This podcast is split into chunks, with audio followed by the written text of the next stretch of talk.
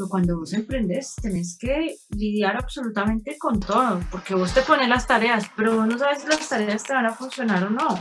Emprender es vivir sobre la prueba y sobre el error. Ya cuando uno realmente logra ahora sí posicionarse y encontrar esa estabilidad, entonces ahí sí ya tú dices, ok, pero ese emprender es, es, el, es, es el iniciar. Cuando tú emprendes estás iniciando algo que puede ser grande y ya tú verás si te quedas en un emprendiendo o ya materializando realmente el emprendimiento y convirtiéndolo en una empresa. ¿Qué se dice? Este podcast es un espacio para inspirar, hablar de emprendimiento, contar historias de personas que aman lo que hacen y hacen lo que aman. Acompáñanos en este nuevo capítulo. Qué rico estar charlando contigo, Carito. Ya tuvimos ahorita un tiempito de, de como dicen, rompehielos, pero igual somos parceros, partners de hace mucho tiempo. Y Carito, qué rico tenerte por acá en este podcast que buscamos visibilizar emprendedores, enamorar a la gente de esto que es el emprendimiento y motivar. Que, veamos que hay gente que está haciendo cosas similares a nosotros, que pueden hacer, podemos hacerlas mejor entre todos y que nos demos las manos juntos. Entonces, Carito, bienvenida a este espacio. Quiero que primero podamos contarle a los que nos escuchan y a los que nos ven, porque este es doble formato, ¿Quién es Carito? Hola Camilo, eh, me encanta estar aquí, estoy súper contenta porque creo que esta, esta introducción que estás dando me parece muy especial y es porque ya como nos, nos dijimos en este tras bambalinas de encontrarnos aquí, de habernos conocido en un proceso educativo, ¿cierto? estuvimos en una especialización de producción audiovisual nos comimos un helado, nos contamos un poco la vida y los proyectos que teníamos y después de un tiempo y estamos aquí. Y pues Maresh, que se terminó transformando porque el diplomado justamente, y eso pues empieza a contar un poco de mí. Quise hacer este diplomado, esta especialización en producción audiovisual porque primero la seda para mí fue un documental y ahora terminó siendo un emprendimiento que es un, proyecto que busca incidir positivamente en la comunidad y tiene otra motivación muy grande que es fortalecer la economía familiar. Sí. Yo eh, nací en Palmira Valle, y mi papá eh, es ingeniero agrícola, se casó con mi mamá y ellos decidieron vivir en el campo desde muy jóvenes. Pues mi papá estudiando ingeniería agrícola creo que tomó una decisión muy acertada, pensaría yo. Y eso pues hizo que compraran tierra en el Cauca hace más de 30 años. Habitan una finca que produce principalmente molera y tenemos algunos otros cultivos, unos pequeños cultivos eh, que utilizamos para el consumo de la casa y digamos que el fortalecimiento grande ahorita es la, es la producción de seda. Eso es básicamente lo que nosotros nos, nos dedicamos. Hace muchos años me fui para Bogotá, estuve viviendo en Bogotá unos siete años más o menos. Fue muy interesante porque yo crecí en el campo, aprendí muchas cosas también en la ciudad. Me ha permitido poder... Eh, llegar al trabajo que estoy haciendo ahorita. Ok. Reconociendo la tierra, reconociendo el trabajo del campo colombiano. Sí. Súper, es un retorno al, al campo muy bonito que inicia, me dices, con tu papá, como tomando esta decisión de, de vivir allí. Digamos, algo de lo que conozco era toda la historia tan linda y trascendente que tiene todo detrás. O sea, es un mundo completo. La seda no llegó de gratis a Colombia. O sea, entendiendo el emprendimiento, esto es como un logro que llegamos ya más actual, pero tiene todo un proceso histórico.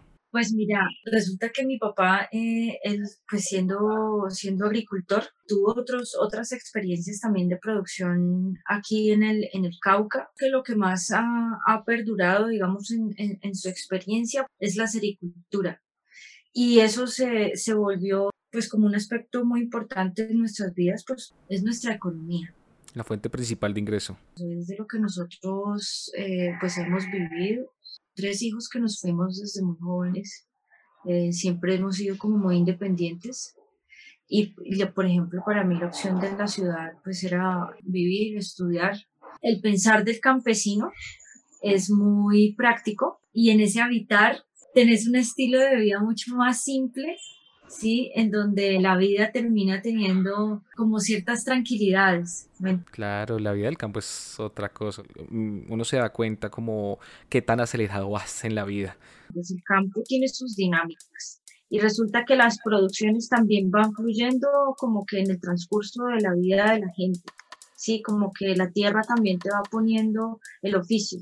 Así llega la, la sericultura a esta casa y entonces, eh, pues crecimos entre morera, entre aguacate, crecimos entre café, están los animales, todo este rato hemos escuchado gansos, gallinas, perros, ovejos.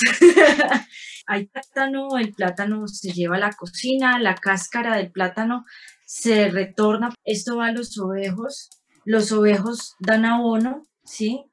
Y eso va a la tierra y de ahí entonces esa tierra, por ejemplo, que tiene morera, eh, es lo que se comen los gusanos. Los gusanos también dejan una, una materia prima. Este proceso de metamorfosis deja también unos residuos y todo esto termina siendo una cadena que después de tener esta materia prima se producen otras cosas como la artesanía o como la cosmética o como la biomedicina y lo demás pues siguen siendo otros subproductos que se reutilizan en la misma casa. Los gusanitos no es algo que tú encuentres en todo el campo colombiano, digamos que tiene sectores en específico, ¿sí? Porque digamos, tú vas al campo, no sé, eje cafetero, pues su cosecha en mayor medida pues es el café. Entonces es la dinámica que se vive específicamente en ese sector del Cauca, ¿sí? No, la producción de seda no es la principal producción del departamento. Ok no es, eh, no es el principal cultivo. Aquí se siembra mucho café, aquí se siembra yuca, se siembra maíz, hay aguacate, hay chontaduro. Del Cauca sale el 70% del chontaduro del, del, país. Es el chontaduro de aquí de, de, Cuatro Esquinas llega a Bogotá, por ejemplo. Sí. Eh, y también producen cacao. Entonces el Cauca tiene, tiene todos los pisos térmicos.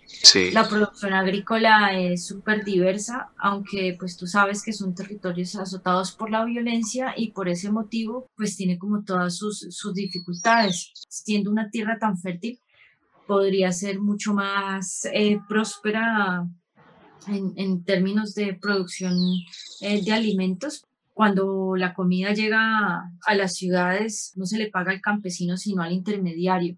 Sí. Esa fue también la decisión por la cual mm, yo tomé el proyecto de la seda tan propio que me hizo llegar aquí, ¿no? es que yo creo que ese es, es una, una, un pensamiento y es que no, produzcamos desde la ciudad, no, realmente el, hacer el agro, el meterse es con la comunidad desde el territorio, porque lo, lo has dicho, toda la transformación que lleva el producto se queda muchas veces con el intermediario.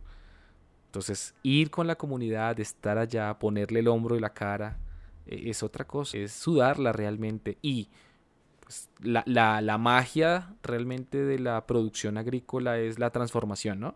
Que no simplemente vendemos la materia prima, sino la transformamos y le damos un valor agregado. Y ahí es donde tú estás transformando toda esta situación. Ahí llegas tú con tu emprendimiento y dices, listo, Carito se va a montar Marej. Eh, se pronuncia Marej. Marej, ok, listo, gracias. Sí. Marej fue como una resolución muy práctica, pero también muy simbólica, en donde hay un conjunto histórico de reconocer, digamos, el origen de la seda y de la historia también tan, tan chévere que hay alrededor de, de la ruta de la seda y el imperio de Marco Polo, cómo se empezó a traficar esta materia prima en, en Europa, Asia, Ahora tenemos seda en Colombia desde hace más de 30 años y fue un plan de, del gobierno de turno para diversificar los cultivos en el país. Esto a la fecha pues es uno de los 54 oficios tradicionales de Colombia. Para, para hacer un documental pues hay que investigar, ¿cierto? Y en la investigación pues terminé enamorándome enamorándome mucho de la seda. Es un conjunto de, muchísimas cosas, entonces tiene que ver con lo histórico, tiene que ver con, tiene que ver con lo familiar, porque ahí hay un, un cruce de, de palabras que es como nuestro origen entre el apellido de mamá y papá, un interés sonoro, porque me evoca también un, un territorio pasado que son los ancestros de la seda, de la conquista del territorio en el Cauca con una, con una princesa que fue la que encontró el oro. Y bueno, las cosas de la vida pues me trajeron como a, a darle continuidad a esta tradición, ¿no? Pues soy un intercambio generacional y pues lo que he estado haciendo es eh, aplicando lo aprendido entre la universidad, la vida, cambio de territorio también. Decidí estudiar comunicación social. Yo dije, no, yo quiero trabajar para las comunidades, conocí el arte y conocí el cine y dije yo no, yo quiero hacer películas y vivir del cine y qué chimba la ficción y entonces puedo crear personajes y vestirlos y definir colores y demás. Y yo dije qué maravilla cuando uno entra a esa otra a esa realidad que es el cotidiano sí del oficio también pero que que también para entrar a estos círculos de, de producción pues también te demandan una gran cantidad de cosas que uno dice, no, pues eh, hagámosle a lo propio. Entonces, pues estoy en la película de Emprender, por ejemplo, en este momento. Pues sí, me ha hecho llegar a, un emprendimiento que, que, le interesa fortalecer la, la tradición y pues visionar a, a una marca que, que, se soya la materia prima. Eh, innovando con las prendas, eh, explorando el color, explorando las texturas, descubriendo eh, la revolución a partir de las fibras naturales, pensar en que podemos transformar el consumo del poliéster a la seda, el algodón, la lana, y pues siento que estos son los tiempos en donde las decisiones deben girar en torno a transformar la sociedad y aportarle un poquito a la tierra, porque pues estamos viviendo tiempos bien complejos. Pienso que llegamos al futuro. y el futuro es volver a la tierra, a nuestras raíces, al pasado. Es lindo. Tú me contabas que siempre ha sido como un proceso con la familia y demás, pero el tomar la decisión de empezar ya a, listo, vamos a empezar a generarlo a través de redes, que las personas lo conozcan, que vean este proceso, porque es algo que tú también haces a través de, de lo que tú cuentas. ¿Cuánto llevas construyendo este emprendimiento? En realidad empezado es como el año pasado, básicamente. El proceso de Maresh como tal puede tener año y medio, dos años alrededor. Y y todo ese proceso de llegar con un montón de ideas y por aquí no es, por aquí puede ser, esto me gusta, esto es demasiada información y siempre eh, terminar aterrizando pues como todas esas posibilidades porque suceden muchas cosas alrededor de la, de la seda eso te dio como todas las aristas posibles para decir, me decido por contribuir a, a, mi, a mi empresa familiar y volverla más grande, ampliarla y ponerla por diferentes canales. Empieza por una idea, la idea madura y se, se concreta, se aprende mucho sobre la marcha, los tiempos han cambiado en los canales de, de visibilización de esto, pues son las redes sociales. Cuando yo estudié la carrera, yo que me iba a imaginar que yo tenía que ver alguna electiva sobre, sobre marketing digital. Todo el tiempo le oía eso y decía, no, yo soy una mujer rebelde, anticapitalista. Buenísimo. Yo soy una mujer anticapitalista, eh, cuestiono los estereotipos y, y, quiero ser subversiva toda mi vida.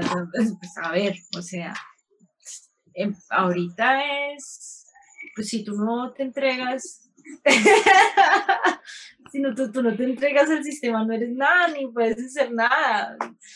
Estás esclavizado del sistema. aprendes a convivir y a llevártela por la buena, que te funcione a ti y que puedas hacer de alguna u otra manera algo diferente. Porque como que, pues sí, pues uno no es el emprendimiento produciendo plástico o, o plomo, ¿entiendes? Eh, por lo menos tiremos el consumo para el otro lado, porque estamos plenamente, el capitalismo nos tiene plenamente identificados. O sea, para los hippies hay mercado. Ha sido un gran reto de cómo nos hemos venido, cómo se ha venido dando esa globalización, ¿no? Sí. Entonces, pues la tecnología nos ha hecho ir a unas velocidades también muy hostiles y pues el resultado de una pandemia y trasladar tu economía a la venta virtual para nosotros, cierto que estamos acá en los territorios en donde no hay acceso a internet, pues eso también termina siendo un, un reto grande, por ejemplo, para las artesanas. Listo. ¿Y ellas tienen otros canales de visibilización o tú vendrías a ser la cara de todas estas familias y personas que están ahí? Hay un trabajo que es propio, pero también ellas se respaldan por, por varias asociaciones y también se van conectando entre todos porque también somos como un solo canal de comercialización y otros espacios de trabajo colectivo en donde pues ellos pueden vender mis productos o yo puedo vender sus productos. ¿Cuál ha sido la forma en la que tú has hecho y has enamorado tanto a nuevos clientes como a, a, clientes que ya te compran con regularidad para que lo sigan haciendo? Con la, con la potencia de la materia prima. La seda es oro. La seda es una fibra natural que tiene muchas propiedades. Cuando tú te vistes con seda, tú tienes una, una prenda hipoalergénica, tienes una prenda térmica, tienes una prenda resistente, si tienes algo de seda eh, con colores vivos, esos colores vivos se te van a mantener por mucho tiempo porque la seda es una fibra que absorbe muy bien el color de las, de las tinturas. Por eso también la cosmética es, eh, es un producto nuevo. Hemos podido tener una infraestructura para lograr experimentar con la crema, hacer todas las pruebas necesarias para tener un producto de muy buena calidad y que realmente eh, funcione. Utilizar productos naturales, locales. Que haya armonía en toda, en toda la cadena. Que tenemos un, un trabajo que de raíz eh, es muy amoroso, es uh, esperanzador. Okay. Estás llevándote como toda, toda esa historia en, en, una prenda, en unos aretes, en una crema. Todavía no he contado qué tanto puedes hacer con la seda, pero es, es, es demasiado todo lo que puedes hacer. Tiene bastante uso y para producir y demás. Me gustaría que les contaras a los que nos ven, los que nos oyen, si están emprendiendo o ya tienen su emprendimiento, ¿por qué emprender en el agro? Ojalá me puedan escuchar todas las personas que están habitando la ciudad y que en algún momento vivieron el campo o que nacieron en el campo y luego se fueron a la ciudad. Sería genial retornar a su tierra y aprovecharla de la mejor manera, reactivar la tierra, revitalizarla. Están las, las manos de los campesinos deseando trabajarla y ojalá con una economía más justa. El emprendimiento termina siendo una decisión muy trascendental. Para mí, digamos que el deber es que algo con lo que tú puedas ser útil. Siento que es un momento en donde la transformación social parte de lo individual. Y eh, emprender, liderar algo, liderar termina siendo eh, en realidad muy importante.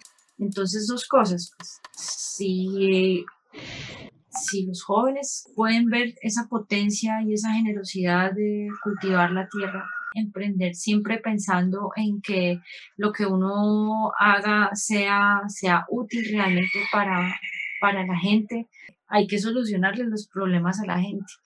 Y buenísimo ir a la raíz desde de donde están los problemas. Entonces, emprendamos, claro, pero transformemos en, en emprendimiento a unas dinámicas de vida que sean realmente más amables y emprender sobre lo real. Sería genial realmente que pudiéramos como fortalecernos en, en, ese, en este trabajo. Yo pienso que, por ejemplo, lo que estamos haciendo nosotros dos mientras tú estás visibilizando los, los esfuerzos de, otros procesos, pues nosotros también estamos acá tratando de liderar otras, otras dinámicas que permitan ese movimiento circular. O sea, emprendamos colaborándonos los unos a los otros, no seamos egoístas, tengamos presente que hay otros que están creciendo al lado y, y, potenciémoslos, porque pasa mucho como en la... Mm, voy a emprender, sea lo que sea, sea en la ciudad, sea en el campo. Y esa uno, no solamente buscar tu producción económica en mejorar tu economía, sino a veces en pasar por encima de otros, que es una de las preguntas que surgen. Bueno, ¿cuál es tu competencia? ¿Y cómo vas a ser mejor que tu competencia? Y acabas de decir algo muy bonito y es ese ciclo en espiral. Y la única forma de ser mejor que la competencia es que contribuyamos unos a otros. Que, que no nos miremos como competencia, sino como yo te doy la mano en un compartir muy bonito. Creo que ese es un plus es un plus, porque fíjate que eh, hay un gran esfuerzo por, por, por transformar, ¿cierto? Por, por, cambiar la dinámica. Y esa, esa dinámica tiene que ver mucho con, espera un momento, son unas velocidades que terminan siendo también muy violentas. Tú vas a la, a la velocidad de la tendencia. Hay muchas cosas, ¿no? En, en esta cadena de, de, producción y de comercialización que nos compete a nosotros. ¿Cuáles son nuestras dinámicas de trabajo? Eh, o cuáles son las decisiones que yo voy a, a tomar para habitar la virtualidad y poder vivir de ella y con ella. Transformar eso eh, en el emprendimiento y cambiar un poco las cosas también. Nosotros podemos crear esa tendencia. Carito, me encanta esta conversación porque pues, hay muchas cosas que van saliendo. Si emprenden con el agro, van a entender muchas cosas de los ritmos del campo y cómo bajarle a su ritmo, lo que decía Carito, pero también cómo entrar con esa simbiosis y ese círculo armónico que hay en, el territorio, que no es desde la ciudad y ya, sino es estar con la gente, entender el producto, entender toda el, eh, la comunidad, cómo, cómo trabaja con ello y valorarlo. Porque creo que pasa bastante en, el agro, que hay personas que le meten la ficha, sudan la, gota fría, como dicen por ahí. Pero las personas que lo, que lo compran o las personas que se enfrentan a decir yo quiero, muchas veces no valoran todo el trabajo que hay detrás y el tiempo que, que, recurre. Siempre me encanta charlar contigo, no te me pierdas, aunque estés por allá en el Cauca, tenemos este contacto de la virtualidad, poder comunicarlo a través de diferentes medios y, ¿por qué no?, agendar un encuentro de vez en cuando. Sí, claro, claro, claro que sí. Si te gustan las historias que estamos produciendo desde Isca Comunicaciones en este podcast de ¿Qué se dice? Puedes encontrarnos en diferentes plataformas como Spotify, Apple Podcasts, Google Podcasts y YouTube. Allí nos escuchamos.